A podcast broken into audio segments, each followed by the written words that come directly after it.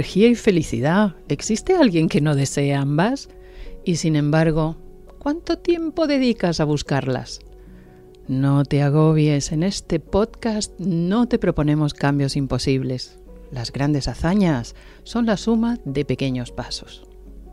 Hola, soy Alejandra Vallejo Najera y cada dos semanas te espero en este podcast de Telva, Energía y Felicidad, un espacio entretenido de menos de media hora. Invitaré a grandes expertos de distintos ámbitos que nos contarán cómo cuidar nuestro cuerpo y nuestra mente. Empezamos.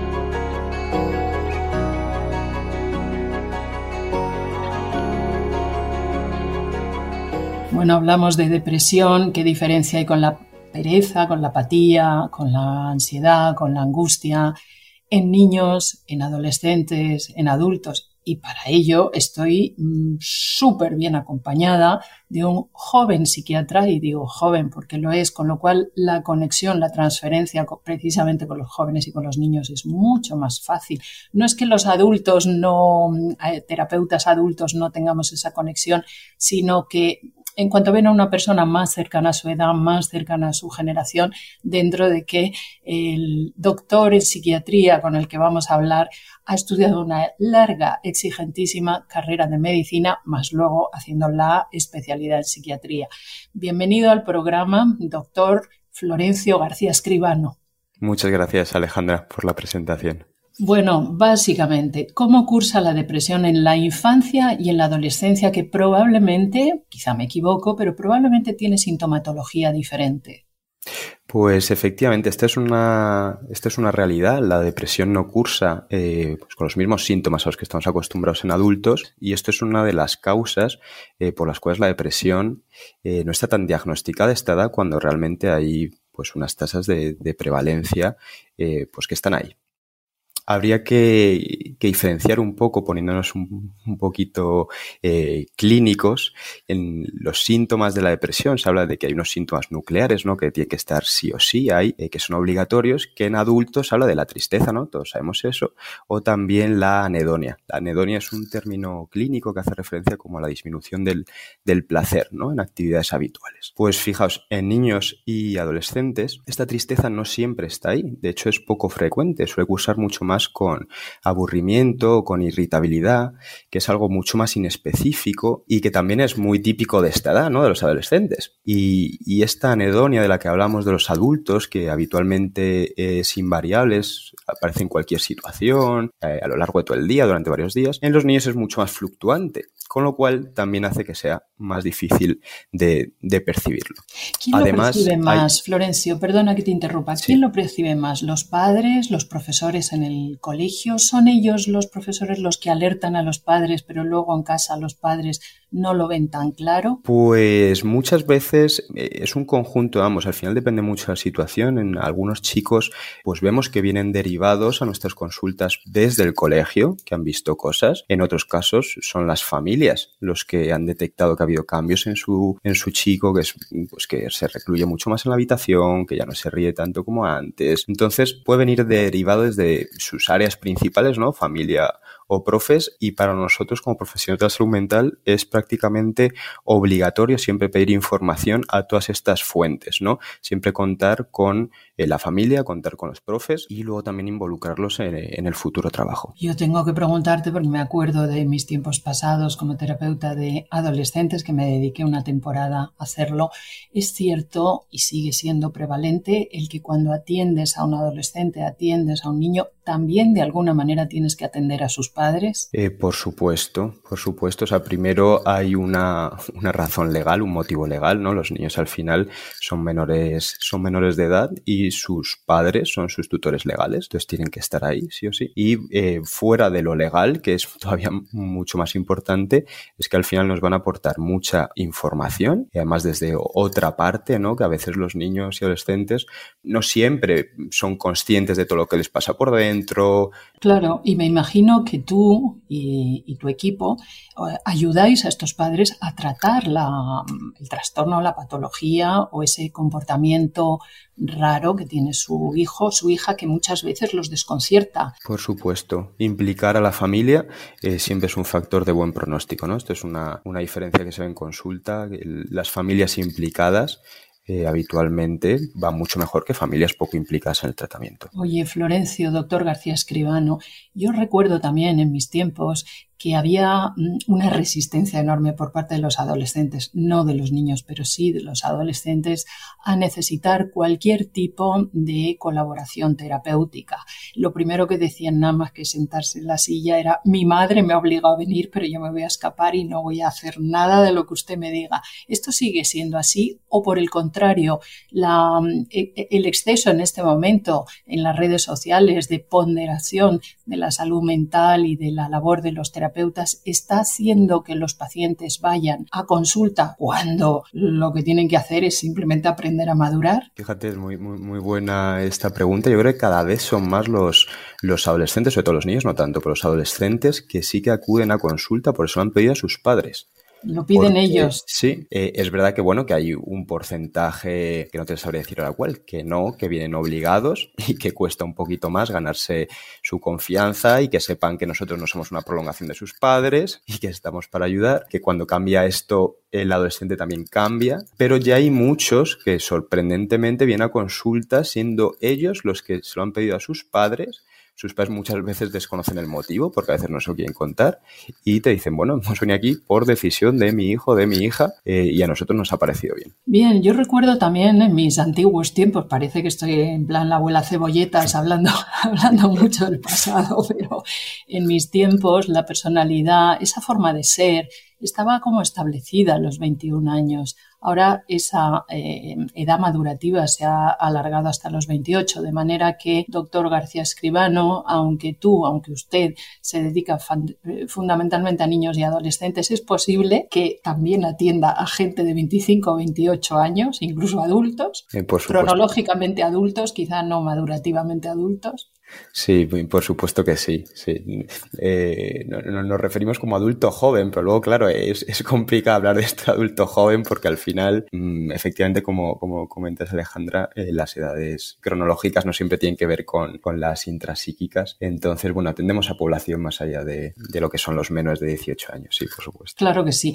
Bueno, retomamos el tema de la depresión, no quiero desviarme de este programa. ¿Cuál es la causa de la depresión en los niños? Y en los adolescentes.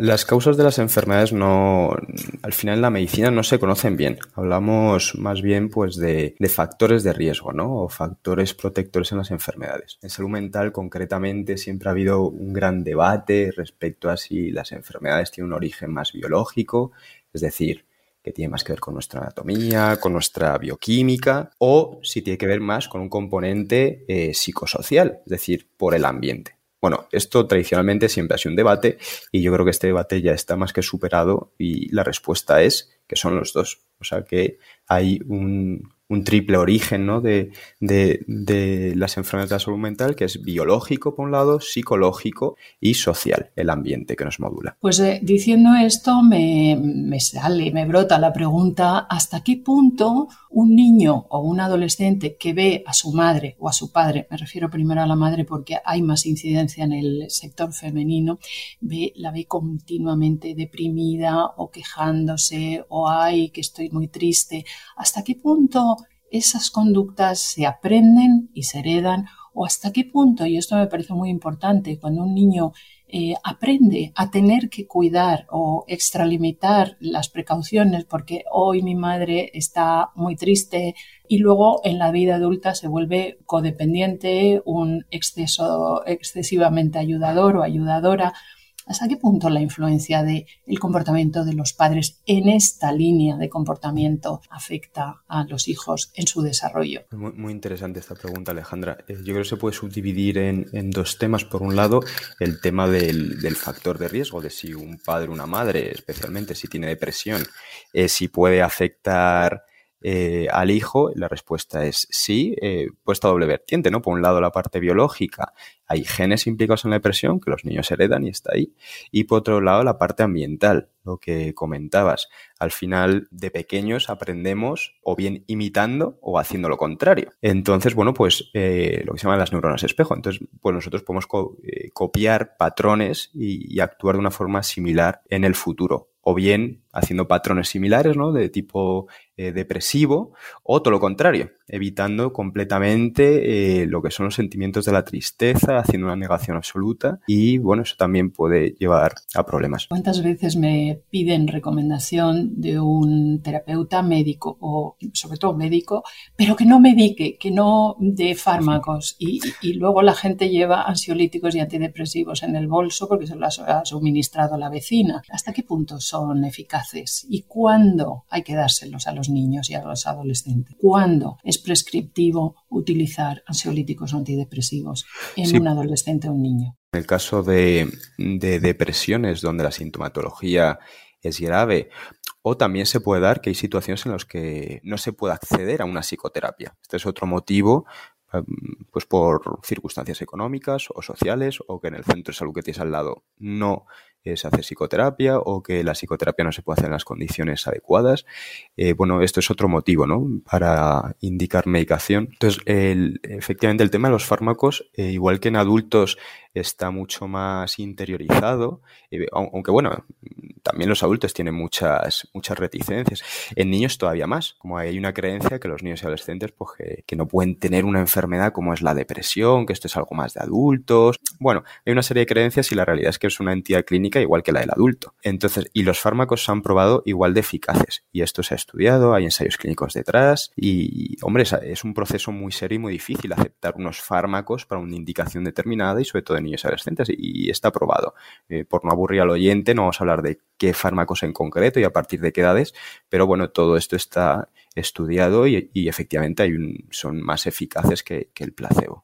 Es cierto que una depresión, hablo ya de adultos, no sé si en los niños, eh, debería remitir a las cuatro semanas de tratamiento cuando la persona ha acudido con la antelación suficiente y no se deja hundirse en, el fondo de un pozo. Es muy variable. Se habla de que una depresión sin tratar una depresión grave puede durar en torno a 5 o 9 meses. Una depresión con antidepresivos, el, antidepresivo se dice que empieza a hacer efecto en torno a las 2-4 semanas. Empieza a hacer efecto. Ahí hay que valorar si está siendo eficaz o no, porque muchas veces el fármaco no está siendo eficaz y hay que cambiarlos. Y una vez que se pone, eh, las depresiones duran mucho menos tiempo que como antiguamente cuando no existían fármacos con, esos tiempos de los que hemos hablado tan largos. Eh, Florencio, doctor García Escribano, ¿cuáles son los factores de riesgo?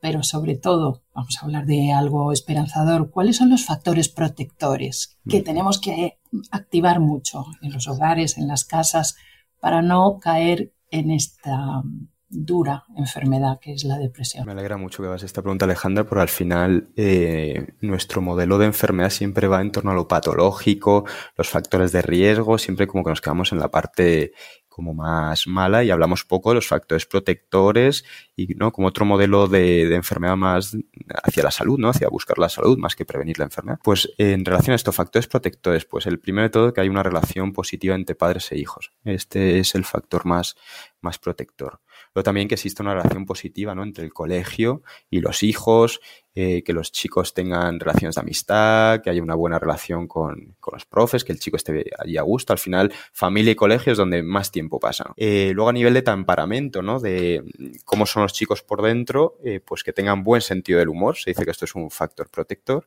Y por último, también estar apuntado a a deporte, actividades extraescolares, ir a club, todo lo que sea prosocial es también un factor protector. Y también el movimiento físico, como Por supuesto. El movimiento físico es importantísimo.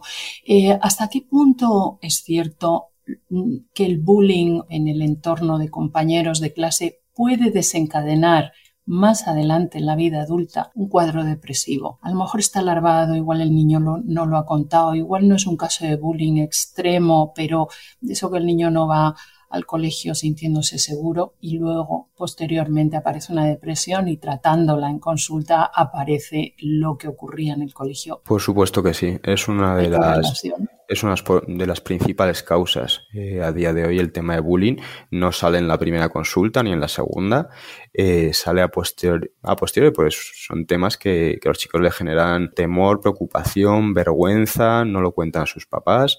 Habitualmente los padres sí que se dan cuenta de que pasa algo porque el chico pues ya no quiere ir tanto al colegio, se queda allí poquito tiempo, justamente le duele la cabeza los domingos por la noche, cuando al día siguiente tiene que ir al colegio, o le duele la tripa y no quiere ir, bueno, empiezan a aparecer cosas que a los padres pues le, mosquean, ¿no? Dicen, quizá algo está aquí eh, pasando. Y es verdad que no lo cuentan de primera los chicos, más adelante lo cuentan y por supuesto es un factor de riesgo eh, de los que llamamos antes sociales, ¿no? Ambientales, que al final es algo muy estresante estar sufriendo bullying todos los días en el colegio es algo pues muy muy fuerte, ¿no? Para, claro, claro, porque Además, entre, entre congéneres. Em, mm. Otra cosa es que lo difícil que es muchas veces para los padres distinguir si esos dolores de cabeza, de tripa y no sé qué, es porque el niño no ha estudiado y sabe que le van a preguntar o se le da mal estudiar y, y claro, pues enfrenta un desafío que no sabe cómo resolver.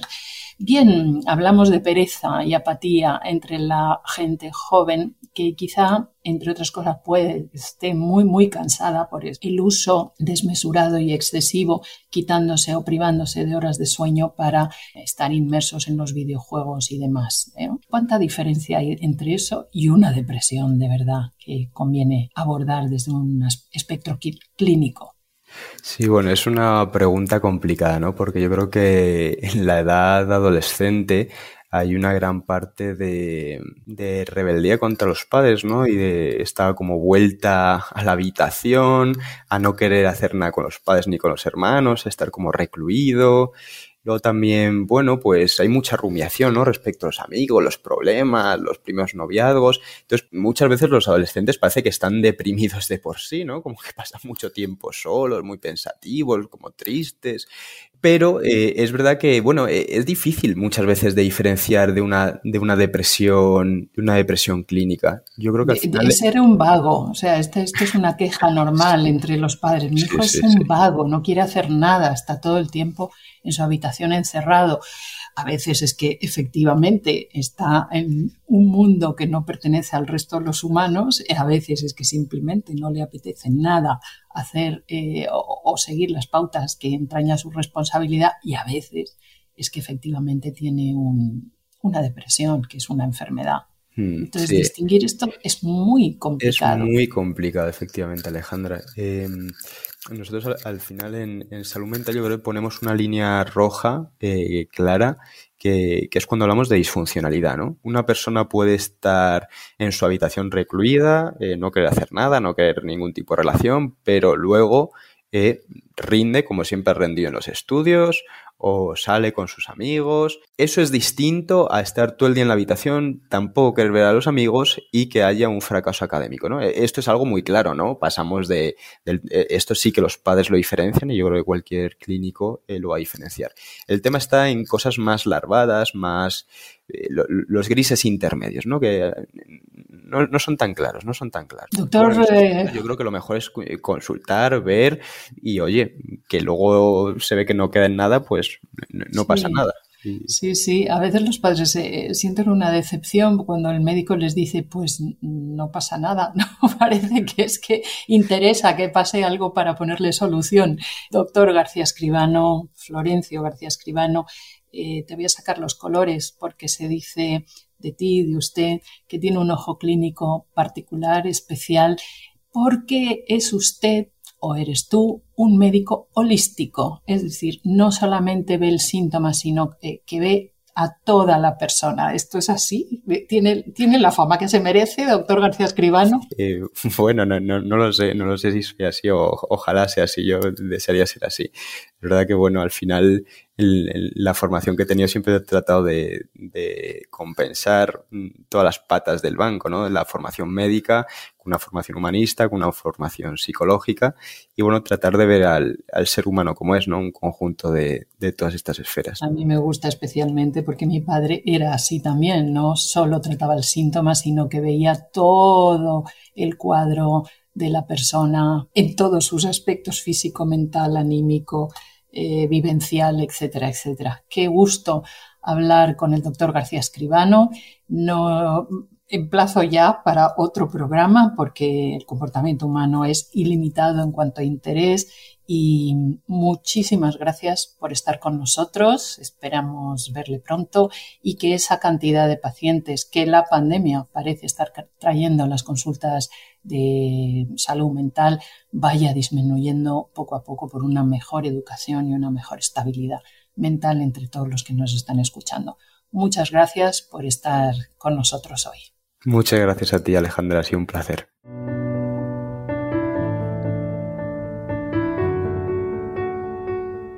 Queridas, queridos, nos vemos en el siguiente podcast de Telva, Energía y Felicidad. Será dentro de 15 días. Hasta entonces, cuidaros mucho.